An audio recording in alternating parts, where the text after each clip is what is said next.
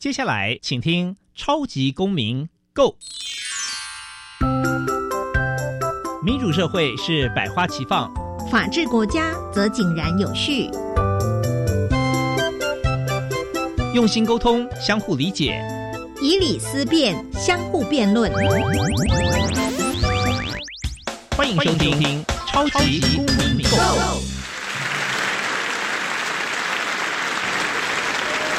各位听众朋友，大家好，欢迎再次收听《超级公民购》。本节目呢是由教育部所委托，由国立教育广播电台以及财团法人民间公民与法治教育基金会联合制播。我是今年的节目主持人苏格格苏明祥。民间公民与法治教育基金会呢，是以民主基础系列以及公民行动方案系列两大出版品为中心，希望可以培育未来的公民具备法律价值与思辨的能力。此外呢，本基金会持续关注教育现场的辅导管教议题，目前出版的《老师你也可以这样做》以及《老师我有话要说》这两本书。分别针对校园中常见的辅导管教议题，提供法律以及教育观点。此外呢，我们每年固定举办全国公民行动方案竞赛。此外呢，也不定时的举办教师研习工作坊，希望与各界合作，推广台湾的人权法治教育。接下来进入小小公民庭看厅。小小公民庭看厅。在这个单元，我们将会带给大家有趣而且实用的公民法治小知识哦。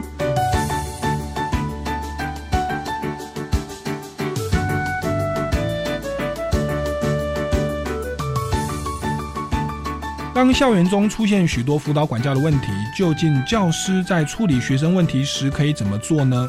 校园中管与教的界限又在哪里呢？法律与教育之间的关系该是相辅相成，还是井水不犯河水？这些都是值得探讨的重要议题。有鉴于此，民间公民与法治教育基金会持续关注教育现场的辅导管教育议题，目前出版了两本书：《老师你也可以这样做》以及《老师我有话要说》，分别针对校园中常见的四十九个问题和五十九项问题，提供相关法律与教育观点、处理建议和延伸思考。成员也持续的受邀到校园，对于教师做相关的宣导，以协助更多的教师可以妥善处理校园的辅导管教问题，同时促进校园中的民主法治精神。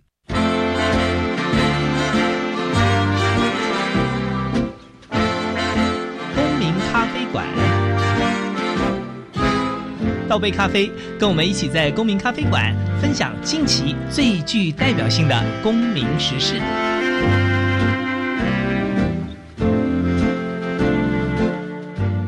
各位听众朋友，大家好，欢迎收听超级公民购。我们现在进入的主题是公民咖啡馆哦。那在这个阶段呢，我们这个礼拜呢邀请到的来宾哦，就是我们上个礼拜跟我们介绍老师你也可以这样做的黄启伦大律师哦。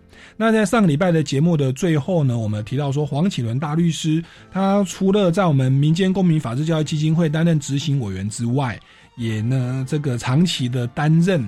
我们基金会所推动的一个活动叫做公民行动方案竞赛，他在这边担任了很多年的这个评审委员哦。那我们先来欢迎我们黄大律师，掌声欢迎！各位听众，大家好，四哥你好。是，那黄大律师呢？这个您担任了这么多的公民行动方案竞赛，那有的听众朋友可能还不太了解，呃，这个这个这个活动是在做什么东西？是不是跟我们听众朋友稍微介绍一下呢？是的，因为公民行动方案其实它是一个美国公公民教育中心的一个课程了。嗯，那当初我们经过美国公民教育授权来取得我们它的教材的翻中文翻译的出版权。那其实这个教材呢，其实就从名字来看呢，公民行动方案其实它最重要就是一个公民的行动。那其实，在我们呃传统的台湾的社会里面，其实我们也许知识很充分，我们学生也许学习成绩很好，知识很充足。但是其实我们最欠缺的，其实就是一个行动，嗯哼，一个参与，嗯哼。那这个公民，呃，公民行动方案，它原上就是一个怎么把你呃的知识应用到解决你日常生活里面碰到的问题，嗯。那而且呢，这公民行动方案呢，它的一个它所要解决问题，它是一个解决是一个公共问题，嗯哼。就说哎，可能是，也许我觉得问题，而且除了我之外，我可能是呃身边人都觉得它是一个问题。嗯，那它也许是一个，哎，可能是我们一个社区，嗯，或也许是我们学校，那是我们县市，那甚至如果你有能力的话，你认为说，哎，全地球都有这样的问题，一样也可以，我们可以提出来。嗯，那另外一个，他可能他解决问题的方式呢，嗯，他其实是要用一个呃公共政策的方式来解决。嗯，那譬如说，哎，我们在过去常常有人说。哎，我们觉得海滩很脏，嗯，海滩很多垃圾，嗯，那哎，那他我们想出的解决方式是什么呢？那有的学生说，哎，那我们去净滩，嗯哼，但这样也许是可以解决，哎，明天海滩也许会变得干净的，嗯，但这这个不是一个根本解决海滩很多垃圾的问题，嗯哼，呃，没法提，没法解决这样的一个问题。那所以说，他这个呃公民行动方案的，他是希望我们提出一个，呃，用公共政策来解决。那这公共政策当然也许是可能由我们的政府机关。它全部来来解决，那也许可能是由政府机关跟民间共同来解决，都有可能。嗯哼。那所以说，因为我刚才讲说，也许我觉得我发愿说我要让这海滩都变很干净，所以我每天去捡。哎，但有一天我可能不在这，嗯，那海滩还是又恢复到一样的，嗯很脏的情况。嗯。所以我们希望能建立一个民主社会，连建立一个制度来解决这样的一个公共问题。嗯哼。那其他原则上是透过四个步骤、四个程序来解决问题。那第一个，他就是要去呃确定问题，嗯，就说我们要找出我们身边到底有哪些公问题，而且是我们觉得呃有迫切要去解决，而且是我们身边的人可能受到这个问题影响，都觉得有迫切要去解决问题。嗯，那也许譬如说，哎，也许今天我讲什么是公共问题呢？譬如说，也许我今天呃出门踩到狗大便，嗯，那觉得我觉得哎怎么这么倒霉？但这个，如果是只有我一个人踩到狗大便，好像这个就不是一个公共问题了。嗯，哎，但是我发现问一下，哎，同学，哎，你有没有这样经验？就每个人，哎，好像都有这样的经验。嗯，那也许我们是是呃，街道上很多狗大便，嗯，是不是有流浪狗或者什么样的原因造成的？那这可能就是一个公共问题了。嗯对，那所以我们就是要先去确定说我们所要解决的公共问题。嗯哼，那第二个步骤呢，就是当我们确定问题之后呢，我们就要去了解说，哎。到底有什么样的方式可以解决这个问题？嗯，那我们当然第一个肯定要了解说，我们目前有没有现行，有没有什么样的公共政策在解决这个问题的？嗯，那有可能是有，有可能没有。嗯，那如果有还是有这个问题，那是不是可能是执行不当，嗯，没呃或者什么样的情况造成的？我们也要确认。那如果没有的话，那也许我们可以去研究看看，哎，看看，比如说其他的地方、其他社区、其他学校、其他国家，哎，是不是有呃类似解决这样问题的一个？一个公共政策，嗯哼，那甚至看看去收集说，哎，我们去可以这样上网，或者到图书馆去看看，说有没有什么样的专家学者曾经就针对这样的问题提出他解决方案，嗯，那甚至呢，我们也可以自己想说，哎，到底碰到这样问题之后，我们自己有没有什么样可以想出什么样一个好的一个解决方案，嗯，但是有这么多解决方案之后呢，可能我们就是要去做一个评估，说到底哪一个哪一个方案才是一个呃最好的一个方案，最适当的方案，嗯嗯。那也许有些方案很好，但是是线上没办法做到，哎，可能这个就不是一个好的方案。嗯，所以第三个步骤就是我们要去确定我们要提出的我们的议案公共政策。嗯，那确定之后呢？但在我们确定说我们呃哪一个是公共政策是最好的，我们的议案哪个哪个公共政策最好的一个公共政策的话，那可能我们就要评估说每个政策它可能的好处是什么，它可能需要什么样的成本。或它可能带来什么样的不利益的后果？嗯哼，那全体做一个呃全体的评估之后呢，再去确定说我们政策是什么？嗯，那第三个步骤完之后呢？哦，抱歉，可能再打再补充一下，就是说这第三个步骤同时我们要去确认说，因为我们讲说我们这公共政策它是可能有要呃一定程度的由公权力来介入。嗯哼，那所以我们同时要看说，哎，当我们要求政府机关或有权力人行使这个公权力的时候，嗯，他这个公权行使是不是有违宪？是不是会有不当的限制或侵害人民的基本权利？嗯哼，嗯哼，对。那我们常常碰到的，看到说，哎，我们记得那时候美国要推要推行鉴宝，嗯，类似像我们鉴宝，哎，但他们就会讲说，这鉴宝是不是不当侵害人民的财产权？因为要每个人都要出钱的话，是，那是不是有推害财产权？那可能他们这样的话，可能就要去。衡量说，哎，这样的一个行为是不是有不当侵害我们宪法所规定、所保障人民的一些基本权利，或平等、自由，呃，还有甚至说财产权，或有没有呃影响侵害人民隐私权，可能要去做一个衡量，要确定说这样的一个公正是一个没有违宪的、没有违宪之余的话，我们才是确能确认说这是我们要提出的公共政策。那第四个步骤呢？其实这个是这个教材最特别的，或者近来最特别的是，我们常常看到说，我们呃目前其实我们了解在高中的公民课里面，其实都要求学生要写一个小论文。嗯哼。那我们过去写论文、写文章或写交报告的时候，一样都是我们在分析比较后，哎，觉得哪个方案是最好的。嗯哼。那我们的文这呃文的呃作业就到此结束了。嗯哼。但文这课程它最重要是，除了要确认说我们什么样政策最好政策之外，他进一步说要怎么去实现到我们现实社会，去说服有权利采取这样的一个政策人去采纳我们政策，来去解决我们觉得面对的这样的一个现实的问题。嗯哼。那我想，这个整个过程呢，就是我们这个公民行动方案的课程。是对，是。所以，公民行动方案最主要是找到公共议题啦，然后再引领公共政策加以解决。那具体做法就是黄大律师刚刚讲到四个：第一个，确定公共议题是什么，例如大家走出去都踩到狗大便。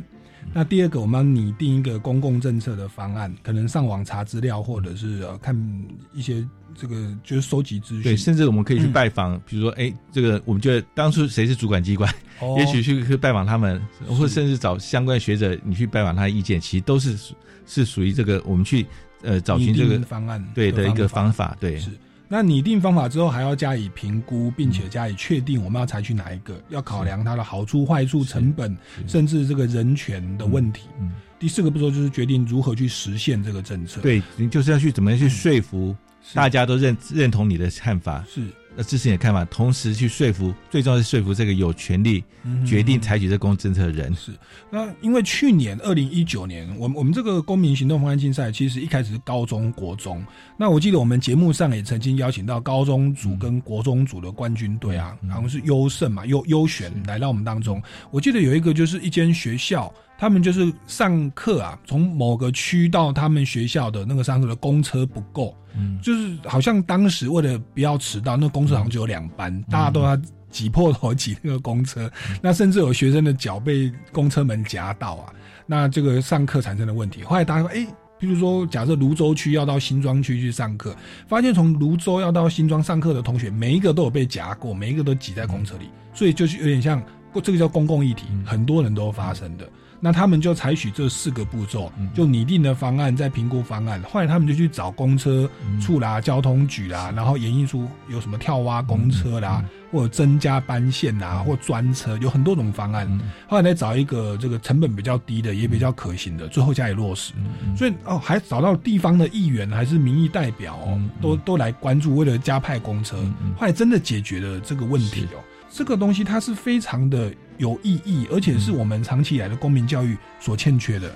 是，那其实我打个岔，就说，哎，其实我们在十大概十年前吧，有请美国公民教育中心的人来跟我们讲解这些课程啊。嗯那其实我印象很深刻是那个讲师，他第一个问我说，哎，为什么要了解政府组织？嗯哼，嗯哼，我不知道如果今天哎有人问出个说，我们为什么要去学政府组织？就是在考试的时候，那个宪法分数比较高。对 对，可能我第一个反应就是因为要考试啊。考试。对啊，对对。但是他其实告诉你说，哎，其实有个很重要的目的是，当我们知道碰到问题的时候，我们如果能了解政府组织的话，或者是我们有能力去了解政府组织的话，哎，当我们碰到问题的时候，我们才知道该找谁去。帮我来解决这个问题，投诉有门的，不要找错单位。对对，那甚至每个单位，譬如说，哎，它到底是立法的问题，还是行政的问题，甚至司法问题，其实有不同的方式来去解决。是啊，是啊。那这个课程呢，其实当初还跟我们分享说，其实当初他们在设计这个课程的时候，其实是想要，原来是想要设计一套课程，让美国的学生能了解美国的政府。嗯哼。但其实像我们传统，如果台湾的教材设计教材。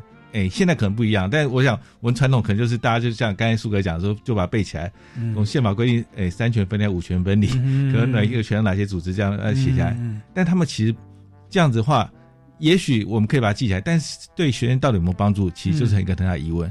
哎，但他们设计教材，为了让学生能够了解政府组织，哎，他反而设计一个说，当你碰到问题的时候，嗯，你该怎么去寻求我们现行的这个制度。去解决你的问题。是的，当你发现说，哎，这问题也许可能要我们要制定法律规定。是，那我们还去了解说，就像美国的话，他肯定要了解说，哎，这是州法律管的还是联邦政府管的，中央管的。然后你再去说服说，我到底要找州议员去 制定法律，还是找呃参议员、众议员去去制定这样一个法律。是。那如果是行政机关的话，到底哪一个行政机关是这个主管机关？是。你肯定要找到他，然后去说服他。是。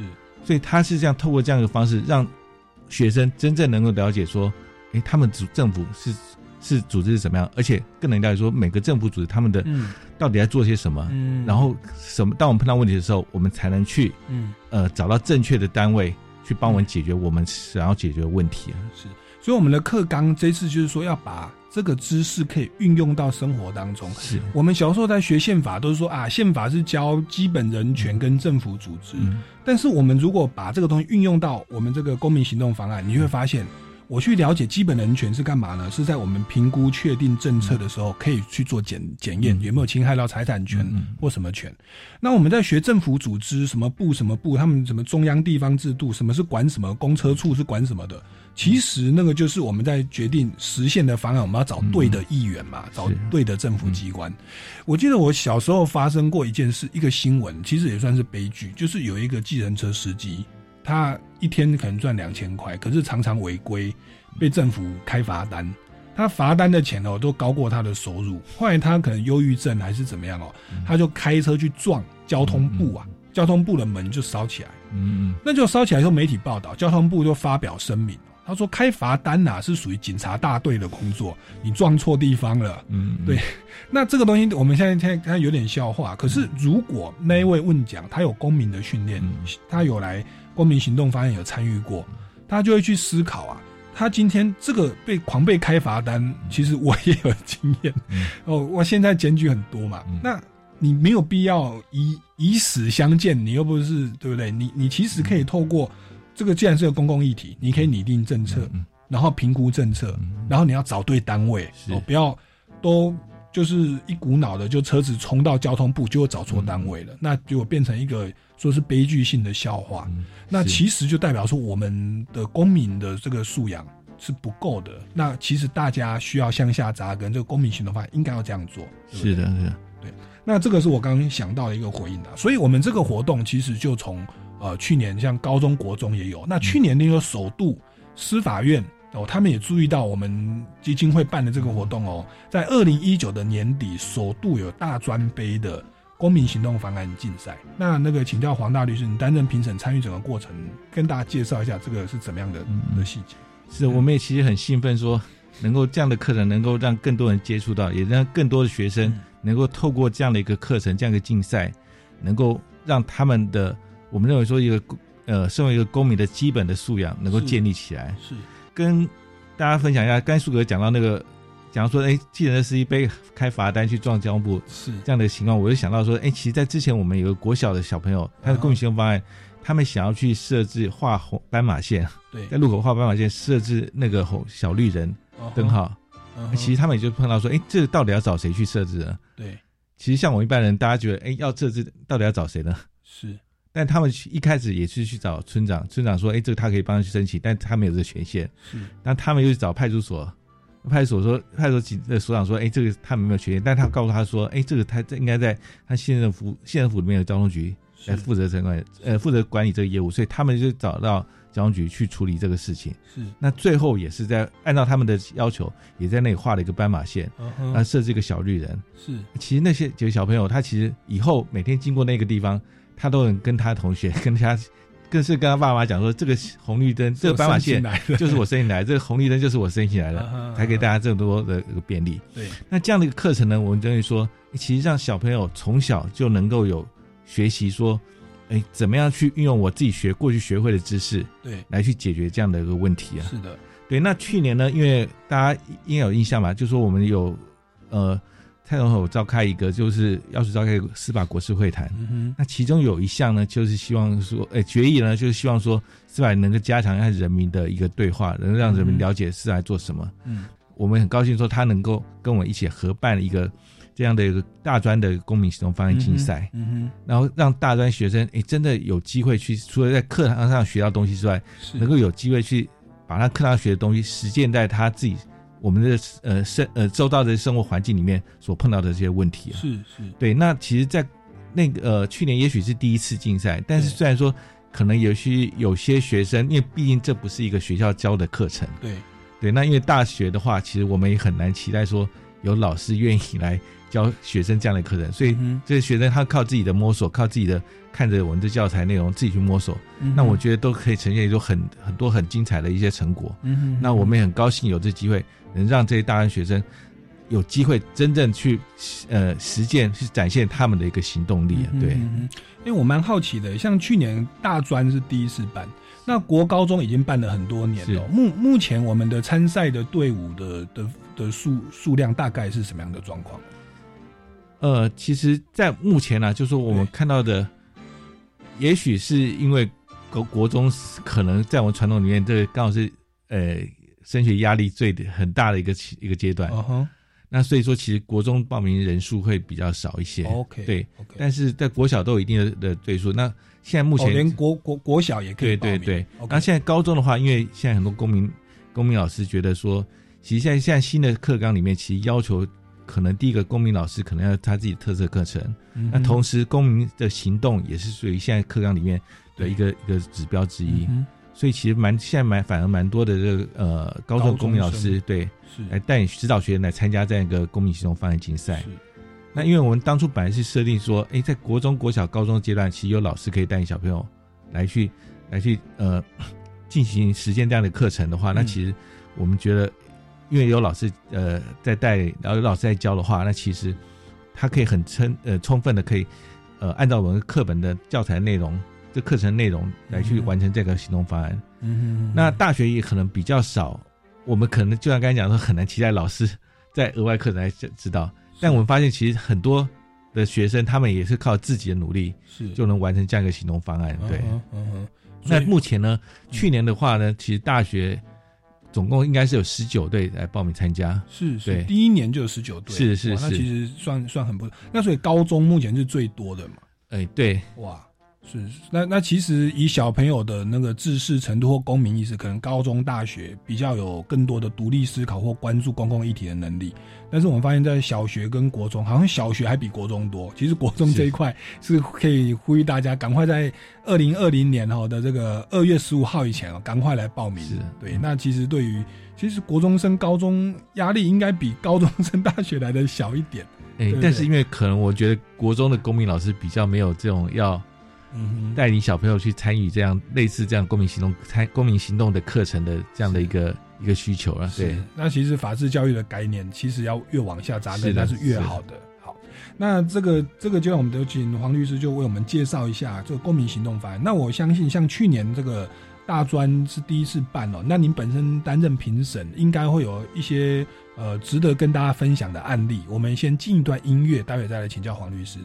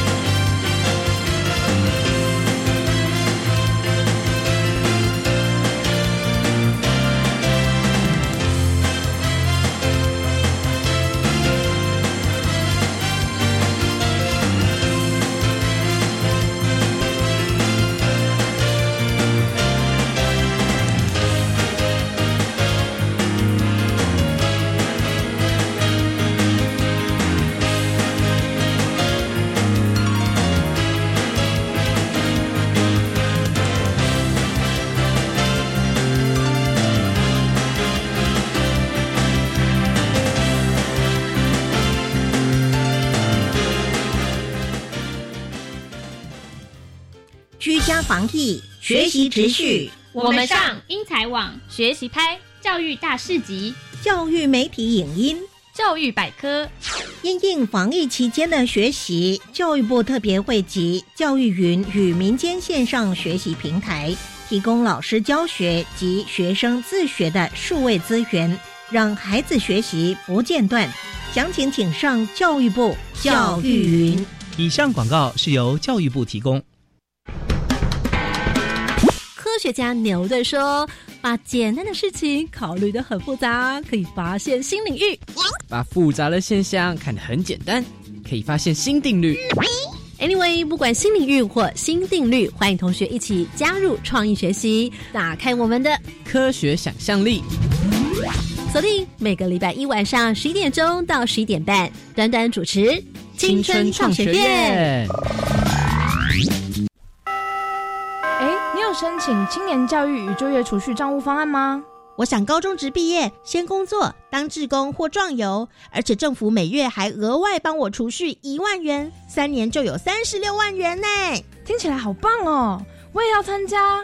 即日起到一百零九年三月十六号止受理申请，详情请上青年教育与就业储蓄账户专区网站。以上广告由教育部提供。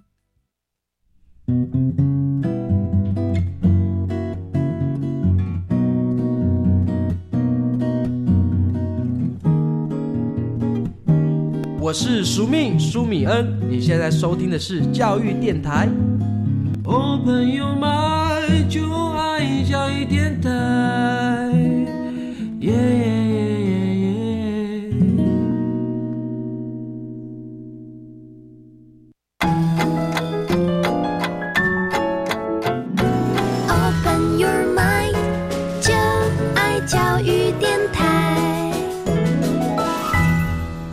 各位听众朋友，大家好，欢迎回来《超级公民购》。那这一个阶段呢，持续为您访问到黄启伦大律师，本身是民间公民法治教育基金会的执行委员，也是这个全国公民行动方案竞赛的多年的评审哦。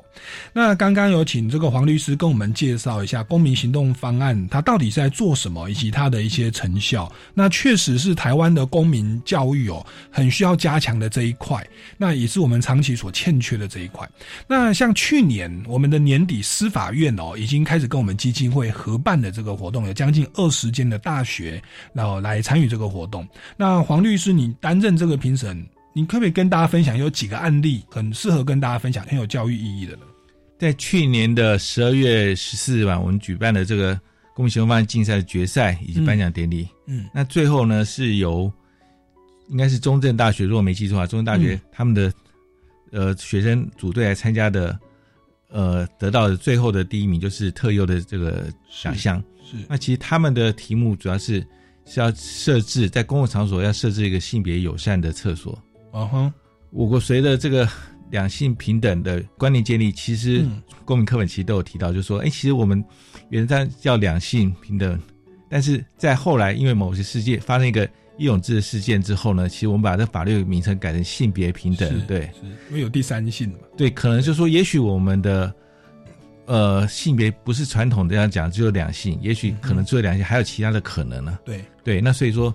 随着我们这个性别平等的建立的这观念建立的呃之后呢，其实我们当然有很多工作必须要继续去努力来推动。然后我们有这个法律之外呢，让我们的社会里面也都能有更多的相关的措施，能够配合这个法律的呃性别平等这样的观念。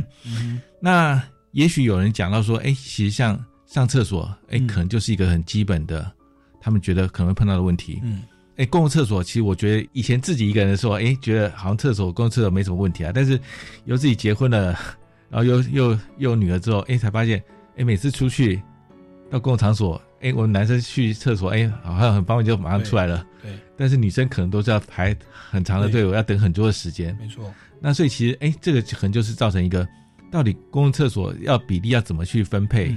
就是一个问题了。嗯，那在今天这一组呢，就专大学学生里面，他更进一步提出说，哎，其实有些人他可能就性别认同的时候，可能跟我一般传统观念可能有不太一样的一些性别认同。那所以说，他们觉得说，他们去上厕所的时候，哎，可能会遭到其他人呃，可能不是那么友善的眼光的对待。或是会造成他对自己觉得一些不愉快的一些经验。嗯哼，那所以他们就希望说，哎，是不是有那种方式能够解决？嗯，他们这样的一个这些朋友他们的一个呃这样的一个问题啊。嗯哼，那当然他们提出了一个，就是他们希望能够在经过一定立法程序，强制要求在一定范围的公共公共场所里面都要设置这个性别友善厕所。嗯哼，它可能基本涉及到一个呃分配争议的问题。嗯，他可能要分配的是，哎，这个场所，这个公共场所能设置厕所的位置，就这这些。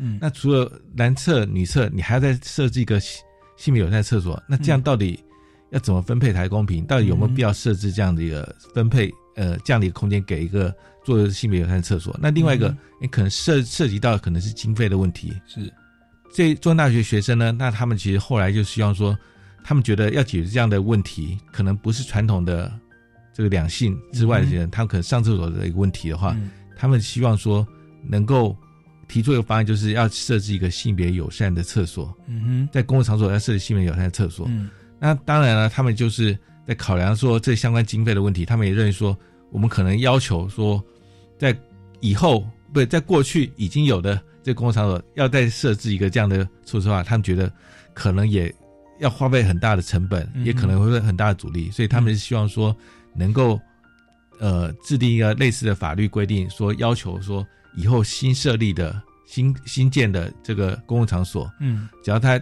到规模到一定的规模以上的话，都必须要另外设置一个这样性别友善厕所。是，那他们希望能够把这样的一个呃观念，这样一个设施呢，能够更推广到全国呃每个地方。但原则上就是在符合一定规模以上的公共场所，都要设置这样一个性别友善厕所。是，当然，因为可能时间关系，他们可能没有实际来完成说，哎，他们的呃行动方呃这个行动计划，就是说把他们的这个方案确实要求到哪一个呃，不管是中央或地方，要求完成这样立法来强制。但是我想他们提出这个观念，而且他们有可能有已经有访问的，或是呃尝试接触一些呃立委或是议事员，但也许他们没有完成。但这个方案，也许这样的一个方案，其实就是一个我认为说是一个值得他们探讨，值得甚至值得大家共同探讨的一个问题。是，而且如果能这样落实的话，到底有没有这个必要？也许这个就大家可以共同来讨论的。嗯对，那至少他们也是尝试着努力解决有些人，也许不是每个人，但是可能某些人他们想要解决的问题。对，是台湾这个推动这个两性平权，然后这个其实，在国际人权上，其实他们是占认可台湾的人权指数是提高的、哦。是，那那这样的一个两性乃至第三性的尊重，那现在也落实到这个很生理的需求啊，性别的友善厕厕所上面的运作。那虽然最后还没有立法，因为我们的议会运作没有那么快啊，但是诶，就算没有立法成功，一样在我们这个竞赛拿到了特优。是对。那评审所切入的角度是认为他们的你们评分的标准是什么呢？就就是说，你们考量的点，因为我我知道这个评分是不是他们要先做一个口头报告，是，然后现场好像有二十分钟的，然后还有二十分钟的口头报告嘛，然后评审老师是不是还会再提问？对，那你们你们在评分它的几个指标，嗯，就是议题的重要性吗？还是说跟人权有关？还是说在运作的过程是怎么样？可以也跟大家分享一下。是，那我想，哎，其实讲到这个公民行动方案竞赛，也许大家都很陌生，但是是大部分其实小时候都有接触到科展。哦，对，有科学展览有。那其实科学展览原则上是讨论自然的一些呃自自然科的一些问题。对。但其实公民行动方案原则上它就是一个讨论社会科的一个类似这样科展的概念，嗯、所以它原则上大家如果有实际做过这个科展的话，但、嗯、好，我们都要做几个海报。对对。然后把你的问题，把你的呃等实际研究的经过实验的过程，把它展示在这个海报板上。嗯、那其实我们公益行动方案竞赛的方式，或者课程上课方式，原则上就是你必须把我们刚才讲的四个部分，嗯，各自在一个各在一张板海报板上把它说明清楚。嗯哼，然后同时把你为了呃制作这样一个公益行动方案过程中所收集的资料，嗯、你可能要很清楚告诉评审说，把它列出来说，我们当初为了这些。做这些研究有找过哪些资料？有拜访过哪些人？嗯、拜访过哪些专家学者，嗯、或是拜访过哪些行政机关？嗯哼，那是他的记录在哪里？可能我们都要留下一个一个凭证。OK，然后在完成这样一个书面的呃海呃书面记录还是海报版之后呢，可能我们决赛的原上我们是采取呃现场要做一个 presentation，就是要一个口头报告。是那原上我们前面有十二分钟是做一个口头的报告，就是由这个参赛学生他来介绍他自己的这个公民行动方案的内容，然后另外还有八分钟呢是由现场由这个评审当场来提问说，哎，到底在这个过程中他们有发现了哪些问题，或者说有哪些东西他们觉得不是很清楚的，来请这些参赛的学生同学来把它做更进一步的说明清楚。那所以说在评审的时候，当然。一方面呢，我们就是要衡量考呃要考量说，他这个问题到底是不是重要，它重要性，而且它是不是有定义的很清楚。嗯，那同时我们要看他最后提的方案是不是真的能够解决这样的一个问题。嗯哼，因为我们发现有些同学可能在过程中，嗯，可能没有分析的那么清楚，所以反而他最后的方案跟他自己提出的问题可能不是那么的那么的相相口。对。所以这样反而就会让我觉得说，好像这个东西不是那么的，他最后的结论，嗯，不是那么的适当。嗯哼。那第二个，我们还是要看说，哎，他到为这个部分，为这个问题，他到底有做过哪些研究，哪些哪些调查？嗯。那同时呢，他也告诉我们，就刚刚有跟大家分享说，哎，这过程他针对这他这些呃相关的这些公共政策，他做过哪些分析比较？嗯。然后再提出说他的政策，那这个政策是不是可行呢？嗯。那可能也是我们要考量因素。那同时呢，这整体他最后他的行动计划也要告诉你说，虽然他也许他还来来不及完成他的这样一个行动方案，但是你可能要告诉我说，你的行动计划是什么？就是你计划怎么样去推行你这样的一个理念，让大家都知道。那更重要是你要怎么去找到解决这个问题的这个单位或者这个人是谁？你要怎么去说服他？你要怎么去说服这反对你意见的人来支持你？是。那所以说这个过程呢，其实我们都是要看的，在整个评审在评审过程中都是要去呃看这些参赛学生他是不是真的完成这些我们希望他要求的，我们要求他的这些这些步骤，对，是是。那其实评审老师以这么多的这个四大主轴啦，里面有那么多的细节，其实说是评分，其实是要让大家去学习，在这个运作的过程，你每一个环扣你都去注意到，其实对你未来不只是这个问题啊，以后你人生当中或以后你带的团体遇到的公共议题，确实是要这样的来执行运作，它的结论那个政策会更完整的。而且同时呢，其实这个课程我们的要求，它是一个团体的，嗯，一个竞赛，嗯，就说。其实，在我们过去啊，过去可能我自己求学经验，可能现在的教下跟我们当跟以前不太一样。但是，在我们过去教育经验，可能都是我们自己每天只要你自己自己念书、自己考试、嗯，自己写功课就好了。对。但这个课程呢，它特别是它必须要一个班级的活动。是。那我们原上我们目前呃竞赛规定是至少要八个人以上。是。那透透过彼此的互相的团队的合作，是。那小组的分工合作，然后来完成这样一个呃。一个作品，那所以说这个过程中其实是让学生也有机会学习到怎么去分工合作，进入团体的力量来完成一件工作。那同时呢，在这过程中也让学生去学习到怎么倾听别人的意见，嗯哼，那怎么发表你的意见，那怎么去接受别人的意见，是。那甚至呢，很重要的说，当你不管在这个讨论过程或在最后报告的过程中，你怎么去说服别人，嗯，这个其实也是我们在民主法治社会里面很重要的一环。没错，没错，对。公民行动方案竞赛其实学到东西是非常的多，在这个过程哦，这个收获很大。也许我们传统的教育没有重视，可是大家真的可以来关注我们这个活动哦。那我们先进一段音乐，待会再回来我们节目现场。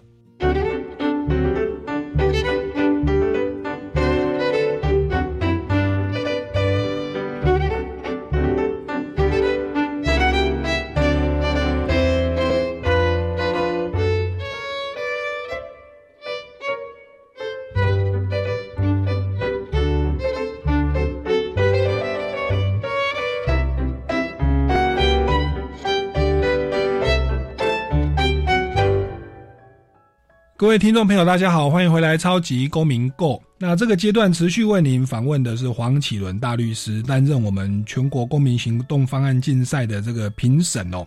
那刚刚有跟我们讲了一下评审老师他所 care 的几个的一些细节哦。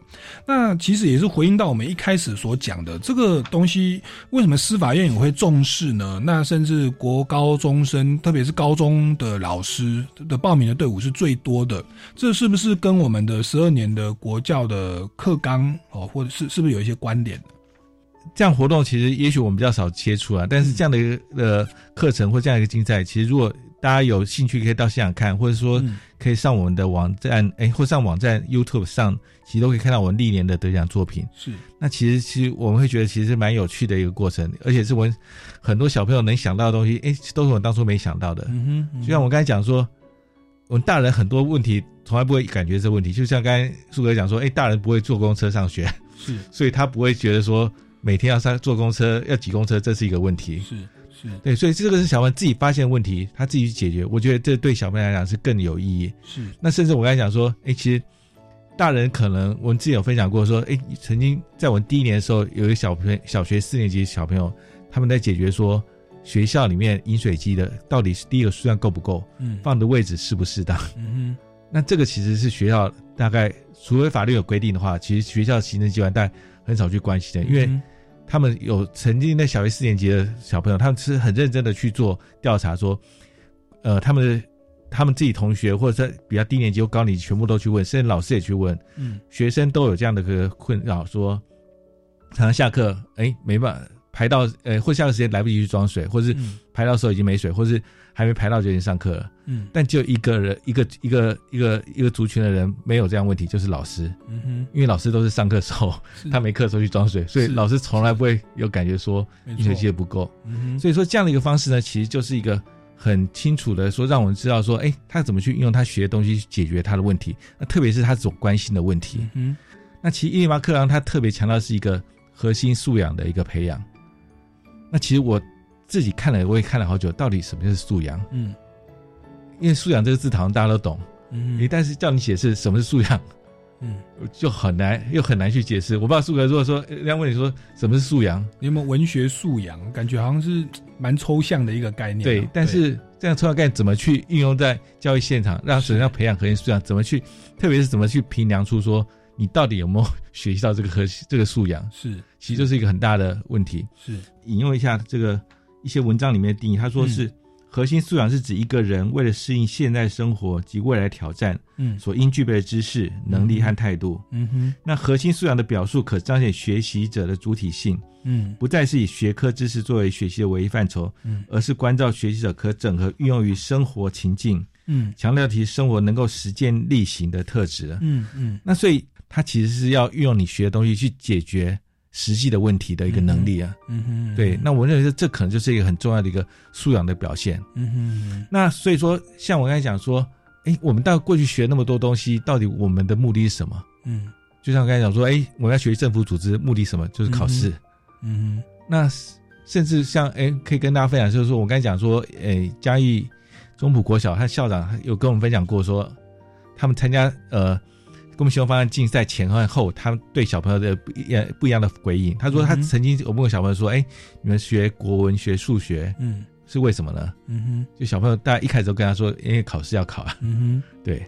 但是他后来有，呃，他小学校小朋友才参加我们公益行动方案竞赛之后，他再去问这些小朋友说：“哎，你们学国文、学数学，为什么要学国文、学数学？”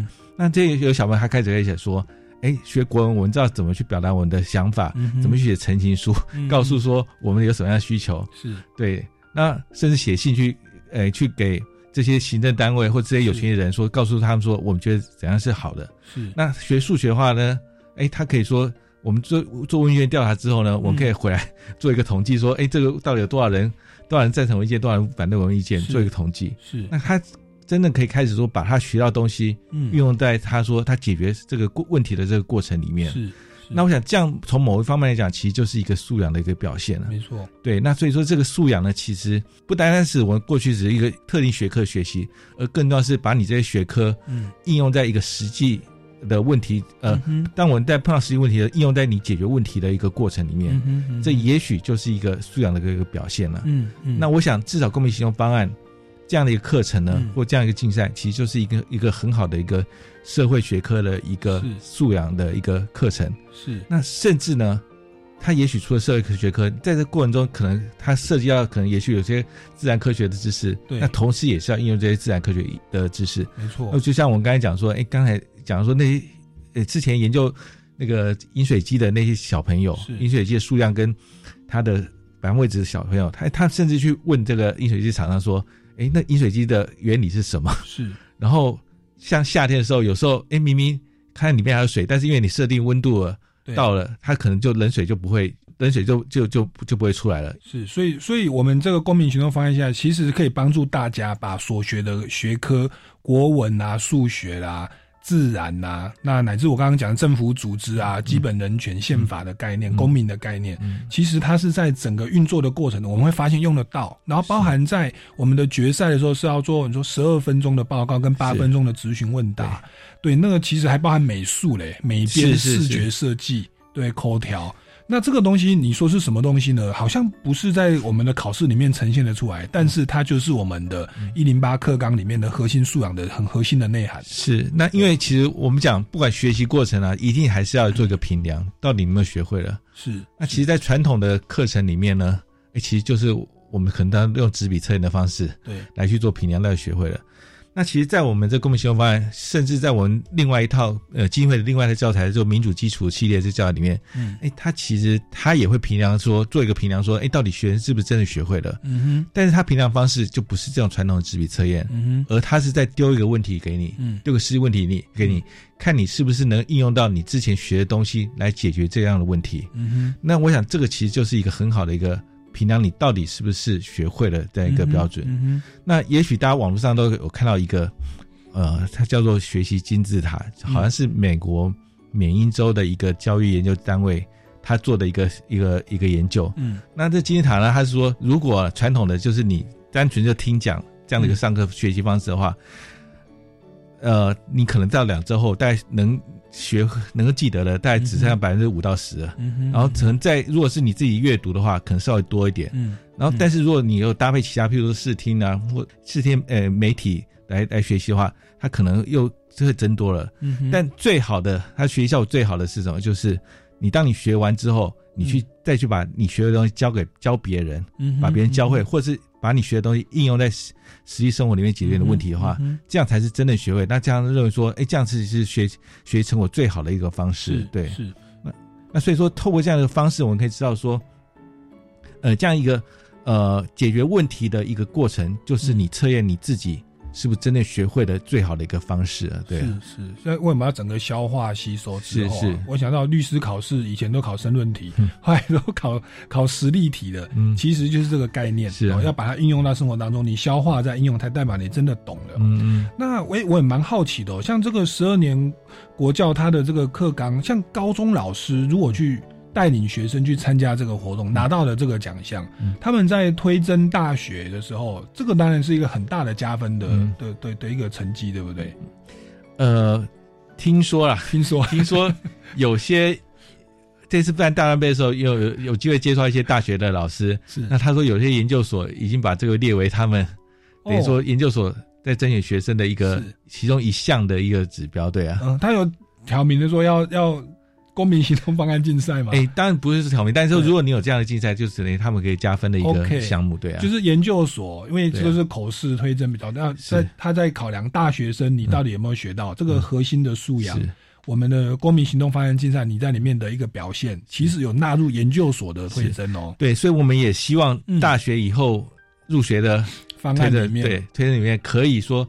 有这样的一个一个呃经历竞赛的成绩的话，那其实可以证明说，这些小朋友真的有亲身呃去实践参与做这样的一个公民行动方案的过程。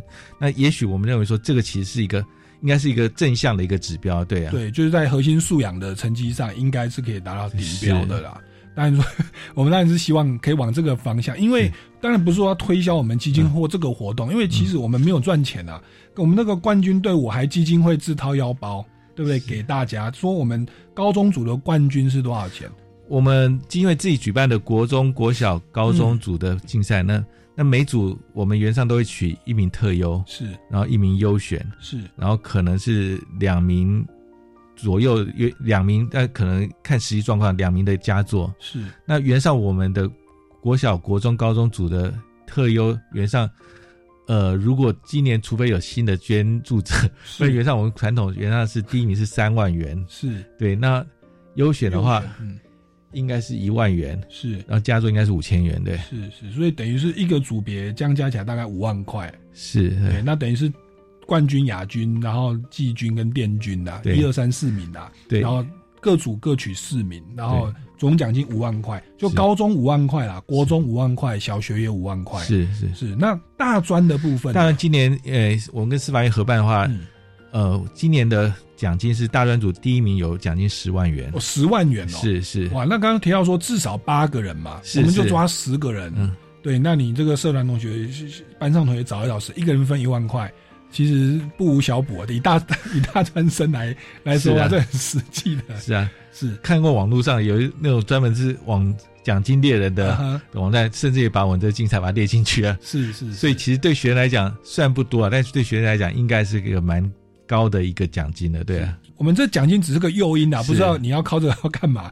你这个奖金是个诱因，在这个过程学习团队合作，学习公民的运作的程序，关心公共事务能力，还有那么多的细节，还有学科的应用，甚至到未来你去研究所或者出国推甄，其实都是很有帮助。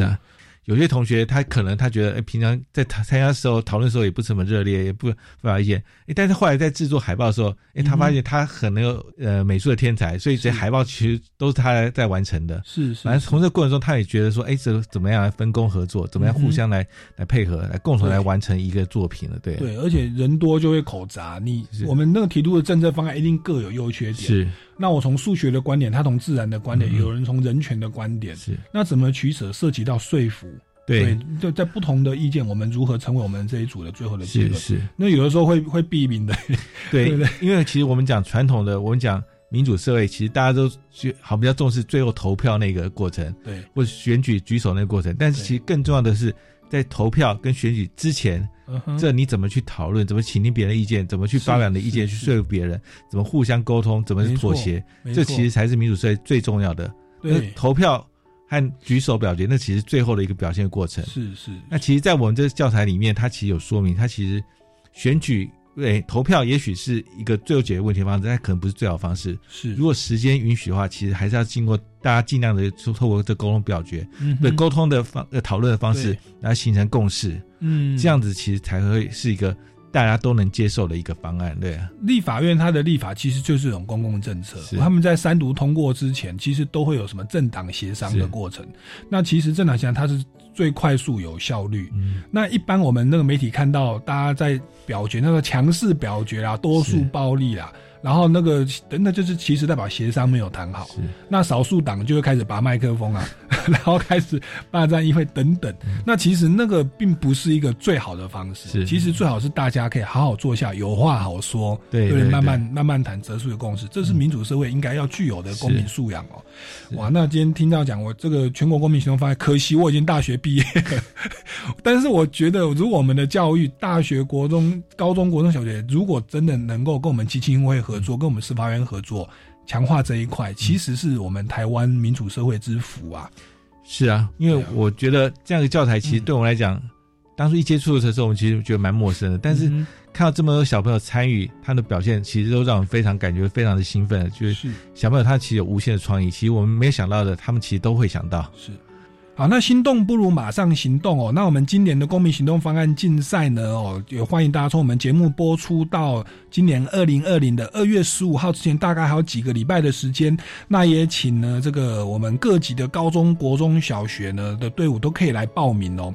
那报名的这些细节以及要交的这一些呃文案呢，哦，欢迎大家可以到我们的民间公民与法治教育基金会的脸书粉丝专业或者是官方网站上面来。这个了解，或者到我们超级公民购哦来关注这个进一步的消息。那对我们节目任何的建议，也都可以在这个这个上面来留言哦。那我们超级公民购下个礼拜六三点零五分我们再见喽，谢谢大家，拜拜。学习思辨的智慧，散播正义的种子。超级公民购是由教育部学生事务及特殊教育司委托国立教育广播电台与财团法人。民间公民与法制教育基金会共同制作。